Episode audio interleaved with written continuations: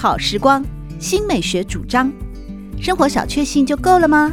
人生其实可以有更多美好选项。文学奖得主、专栏作家、资深媒体人朱国珍在《真正好时光》节目里与您分享美好生活。让我们打开心灵的扉页，享受真正好时光。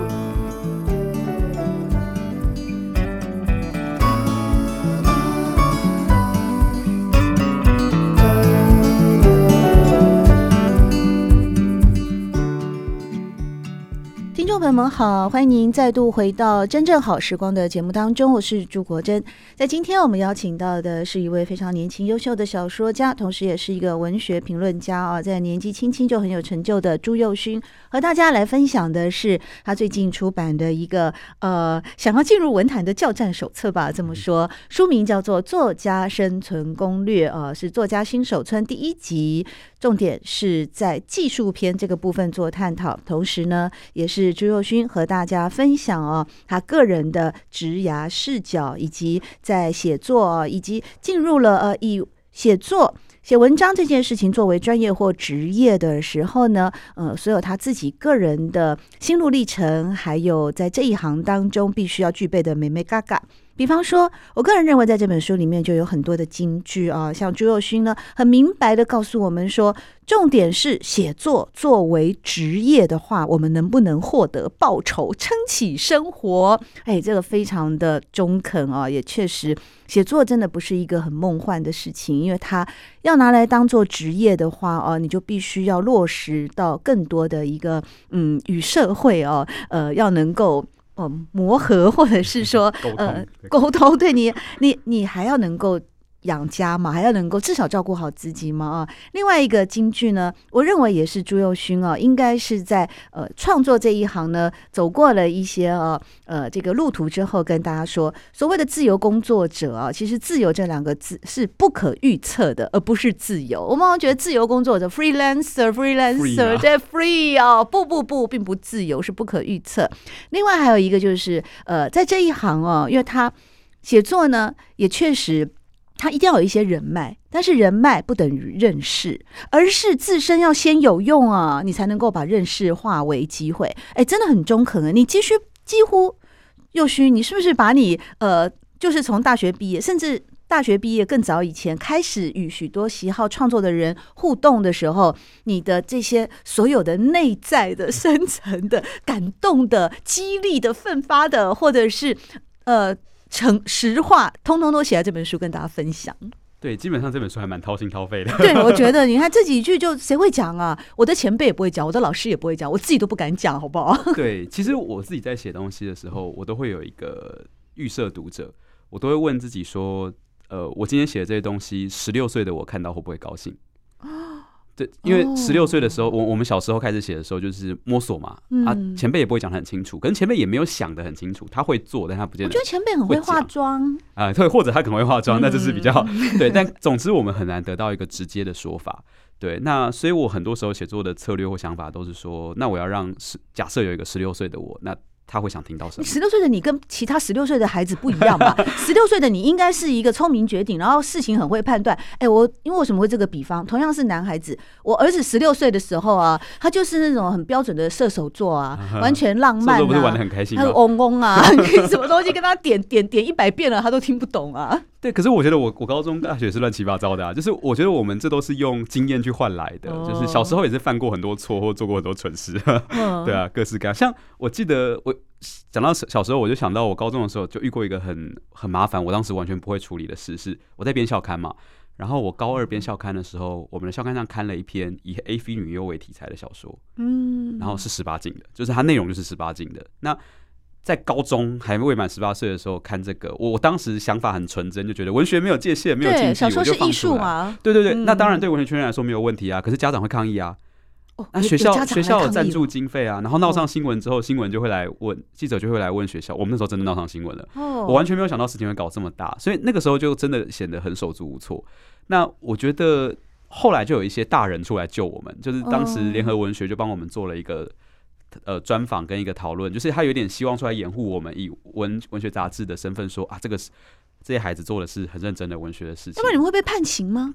呃，是不至于 妨害风化之类的吗？我想应该不至于，但是你可能比如说轻微一点，可能就是校刊可能会全部回收啊，然后全部被抽掉啊，或者是那你新写做了几十万的东西就不见了，啊，之之类的，哦，或者是可能会被训斥什么的。但当时的舆论反应其实还不错，我记得我印象很深刻，李阳老师还出来帮我们说话。嗯，那事情闹真大哎。对对对，在苹果日报还去访问李阳老师。那，嗯，但是我后来在那几年之后，我就一直在想，那变成我一个原初的一个起点，就是我好像开始有点模模糊糊认识到文坛。是存在着一群人，然后他们会有的时候会保护后进，但有时候他们要抵御外面来的一些想法的时候，嗯，我后来几年就一直想说，那如果是我会怎么做？就当我大了一点，假设我长大了，我会怎么怎么去看待这些事？嗯，我再回去那个十六岁的时候，我有没有更好的做法？对，那其实就变成是我的一个一个一直反复萦绕 萦绕的一个主题。所以我每次遇到事情的时候，我都会再去问说，那如果再再再让我做一次？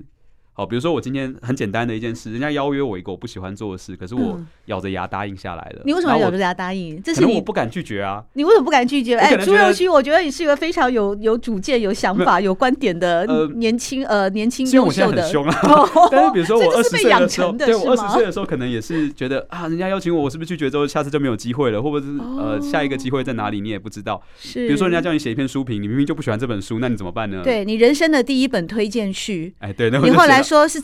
你看到了那，你看到了那本小说以后，你看到那篇小说，你挂名推荐。你后来看到文本以后，你说这篇小说是你此生罕见的烂的一本。我我觉得啦哈，可能别人没那么觉得。你怎么可能还没有看过小说文本你就挂名推荐？这就是麻烦了。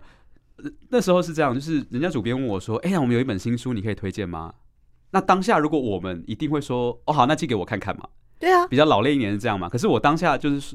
我也是这么说哦，好，那接下来给我看看。可是我回去之后，我看到他很不好的时候，我心里就有一个心魔，觉得说，可是我当时跟他说好了。你几岁的时候干这事情？你就说我不适合。二十二岁，那当然嘛，太年轻了。对对对，所以就很害很害怕，所以我就挣扎了很久。那所以。变成说，每次遇到这种事，我就会反思说：好，那我下一次要怎么做？嗯，我下一次我用什么话来讲？我可不可以拖延时间或者什么的？所以，其实写在这本书里面，就是那种我多次反省，我反省之后会再拿去实验嘛。下一次发现，哎、欸，这样真的有效哎、欸，好，那我就知道了，这样做可以。所以这里面其实集结了很多这样的经验，所以我觉得很好玩是。是呃，很多如果不是在这一行的人看到的时候，可能觉得说，哎、欸，蛮有道理的，或有时候会觉得，哎、欸。真的是这样吗？可是我很多朋友看了这本书，是跟我说，就觉得里面字字血泪，因为都是你就是爬在过去的尸体上，知道说啊，因为这件事如果不那样，你会有很麻烦的事情。我可能在书里只是很随意的一个判断，跟你说啊，你如果遇到这个，你要拿回家。比如说里面有一个我一直强调，任何合约拿到的第一件事就是跟对方说我回家看看。对，这个是很重要的。因为当然了，在各行各业都适用吧。是，是，可是。我觉得很多文青没有这种俗世，太浪漫了吗？对对，很浪漫。就接到合约就被觉得被肯定了。对对，人家出版社给我合约，我是不是现场就要答应？我这样子说拿回去是不是很不礼貌？真的，我们会想很多嘛，我们会有很多小剧场。而且我其实就是觉得小文青很多时候都为了这些事，都因为这些事而做出一些错误决定，再来后悔，然后再来内伤。其实这没有必要，因为因为如果。像我，我就会很明白的告诉你说，你拿回去，人家也不会介意的，出版社不会这样生气。嗯，你需要有一个人这样告诉你，告诉那个十六岁我说，没关系，他不会生气，你可以小，你可以谨慎一点。对，对啊，所以我其实试着在做这件事情。是我们今天在节目里面邀请到的呢，是年轻优秀的小说家朱佑勋，和大家分享的是《作家生存攻略》这本书啊。呃，为了本来可以发光的才华啊，来扛住写作以外的考验，是在这本书里面呢，朱佑勋掏心掏消。费的来跟大家所做的分享，在这里面当然就是作家生存攻略啊。一开始，呃，他也从到底什么时候可以开始写作啦，以及在写作的过程当中，以写作为专业的时候，你的基本的几个观念。另外，就是像包括像刚才宥勋跟大家提到的，哦、可能你要慢慢学会，嗯，谨慎一点哦、拿到合约的时候，不要太贸然的就觉得自己哦、被看见了啊，就马上签约。呃，同时呢，在作家生存攻略里面。也告诉喜好创作的朋友们，你可以在哪些地方发表平台啊？比方说副刊、文学杂志、文学奖，或是网络等等啊。那当然能够再走到出书这一步的话啊，又是一个更具体的一个成果的展现了。那出书的部分呢，呃，也有很多妹妹嘎嘎哦，哇，这个合约啦，跟编辑的互动，甚至到出版以后的行销，也是你的工作之一。呃，宥勋，你在二零一零年的时候出版了你，你同年度同时出版了两本新书。哎，二零一零年一本，二零一零年嗯，出了一本。那你要去改一下那个维基百科了，因为它上面是说你二零一零年的时候啊，就同时出版了那个《雾地》对，跟《恶观》这两本书。哦，《恶观》是二零一二年。哦，写错了，好，我不知道，我没有发现。对，因为 我你在书里面有提到说，你二零一零年开始出版第一本书以后啊，等于说也就呃很认真的，等于说开始走上了写作的专业的这一行了。嗯、那你后来有编以及主编的啦，或者是继续写啦，散文啦、长篇小说等等啊，那个数量非常的多啊。那也因此呢，在这个出书。还特别跟大家点，我觉得这点很重要，应该也是你的一个嗯肺腑之言哦，尤其是行销，因为我认识的一些朋友也觉得，好像出版了以后，通通就该由出版社包山包海。对对对。但是朱佑勋透过《作家生存攻略》告诉我们，恭喜你，行销也是作者的工作，这也是你呃一步一步用血汗 这样来换来的一个经验谈吗？对，其实。因为我觉得很多写作者之所以写作，就是因为他文字可以让他很安心。嗯，他可能不喜欢面对人，就是有有些写作者不喜欢面对人嘛，觉得跟别人说话，呃，很很害怕。那行销就是一直要面对人嘛，你不管去跑讲座，还是你要写一个推书的文章啊什么的，那大家都会不好意思。可是其实我觉得我不是这样看事情，就是我会觉得，呃，第一个是你你你加入行销，绝对会比出版社自己在那边闷闷的推要好，因为出版社它毕竟是代理，它是代理的角色，它不。再怎么样都不太可能比你了解你的作品，所以其实你比较能够去好好说。那可是大部分的写作者应该都会比较害羞吧？欸，对啊，对啊，所以我 就会希望说，但我觉得这边就是一个奇特的情形哦。到底是大部分的写作者害羞，还是我们的文坛的文化觉得写作者应该要害羞？那你觉得你自己害不害羞？我不害羞啊，显显然不会嘛。听我讲话就知道。你你经过毕业以后，经过十年的磨练，其实我觉得我从小就不是很害羞啊。但是只是我还是会，我很害羞哎，真的要看人要看人。对，但是你看老师现在磨练的之后，也会变得非常干练。那个是职业，那个是你要职业上必须呈现的一面。如果呃不是因为有职业有这份工作的话，我大部分时间都是这样静语阿三啊瑜伽的，处于瑜伽的状态。对对对，但。但就是说，我我我反而不是说，我也不是意思是说大家都一定要加入去行销。我我其实在这本书里面都会去故意做一件事，就是我要去讲一个跟你的直文坛人呃不是或跟文青直觉的观念相反的事情。嗯，因为很多时候他是被自己观念绑住了。比如说好了，我一个一个二十岁的文青出了一本书，他可能会有一个很技术的想法，就是好，我要出一出一篇贴文来推我的书。嗯，那我可以出几篇？我可以每天讲吗？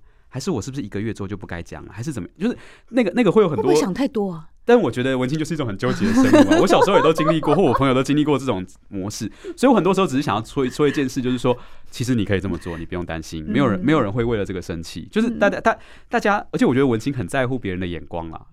哦，非常嘛，就是我好像做什么都会觉得说，这样是不是有？他们比那个偶像还要比那个明星偶像，我觉得好像更敏感一点，对，有点残酷。就是我有时候都会想说，其实没有那么多人来看你，不用担心。对，那那那你你认真一点，就会有更多人看你了。所以所以你你你如果真的觉得希望大家的视线到你身上的话，你其实是可以试着去跟大家互动的。而且我自己的经验是这样，就是如果说，当然如果性格上就害羞，那勉强不来。可是如果你跟我一样，其实还好，我们就是普通人，嗯，我们跟一般人接触也不算太觉得太可怕的话，其实你多多去做这些行销活动，跟读者接触，会给你很强的能量。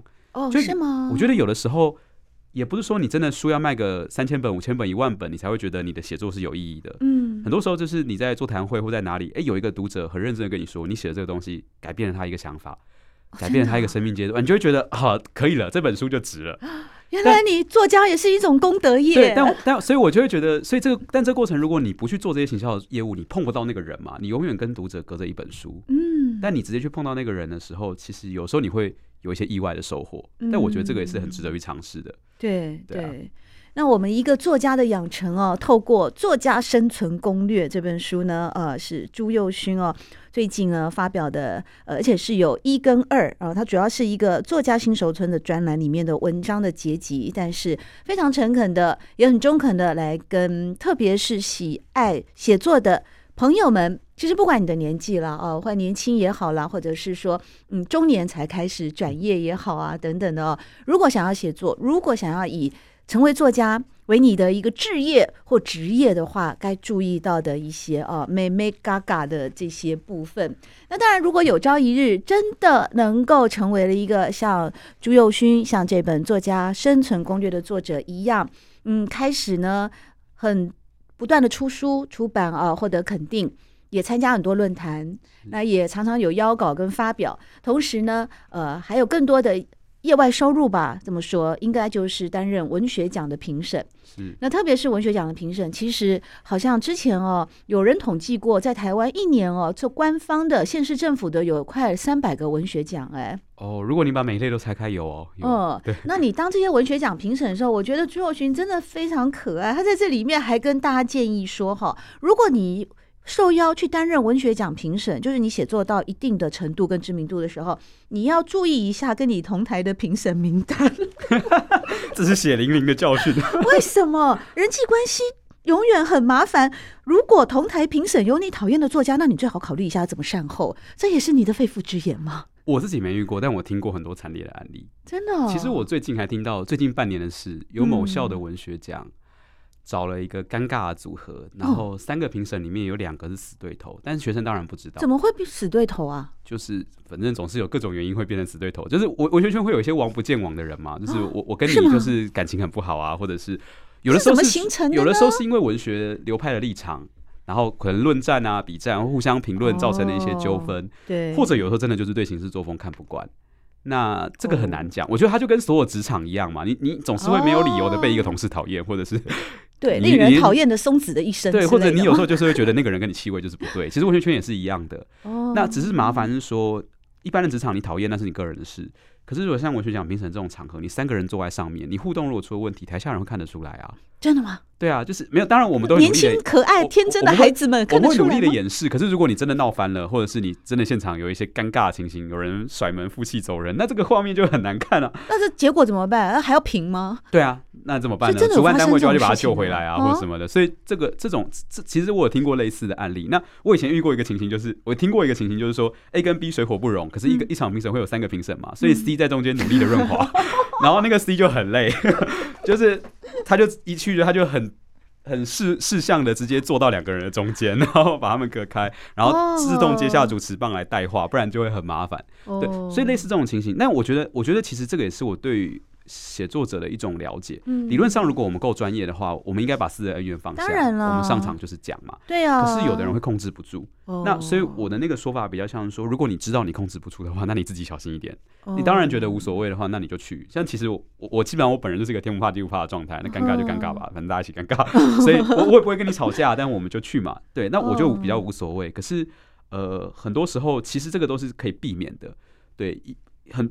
我觉得，我觉得外边外界的人在跟文学作家合作的时候，有时候会有个印象，觉得说他们很不稳定，他们好像有的时候会突然生气，会突然 对啊，就觉得写作的人都是多愁善 感啊，或者毛很多啊，sensitive 啊。可是其实这个东西是完全可以在作家端避免的，就是你在活动前你多问一句就好。因为他并不知道你为什么会这样嘛，你你也没给他对对对对对，不要让人家来猜你心里想什么，把话摊开来说，我要多少钱呐？我的工作时间呐？然后我那时候时间不方便啊，我希望你改期，或者是啊，如果不能改期，我们就算了，这种对呀都是可以谈的。对呀，把这些事情全部，其实 business is business 啊，我相信各行各业都是，只是刚好在写作的圈子，哎，因为这个作家难免嘛，哦，就是。情感比较丰富一点，也是这样，你才会写嘛，对不对？所以，对，所以朱佑勋才特别呢，把他过去的哦，从。高中从国中得奖以后，启发了、启蒙了他的一个文学心灵。以后到高中不断的得奖，到大学的继续的钻研呢，跟大家呢，呃，写出了上下两集的《作家生存攻略》、《作家新手村》的两本专书，非常好看的，来跟大家一块儿呢，呃，让我们了解写作这一行，同时也能够更明白说，哎，一个作家到底是过一些什么样的生活。呃这个部分呢，我们也会继续的在真正好时光里面和大家一块聊一聊。喜欢朱国珍制作主持的《真正好时光》，欢迎您订阅、分享或留言，随时保持互动，一起共享美好生活。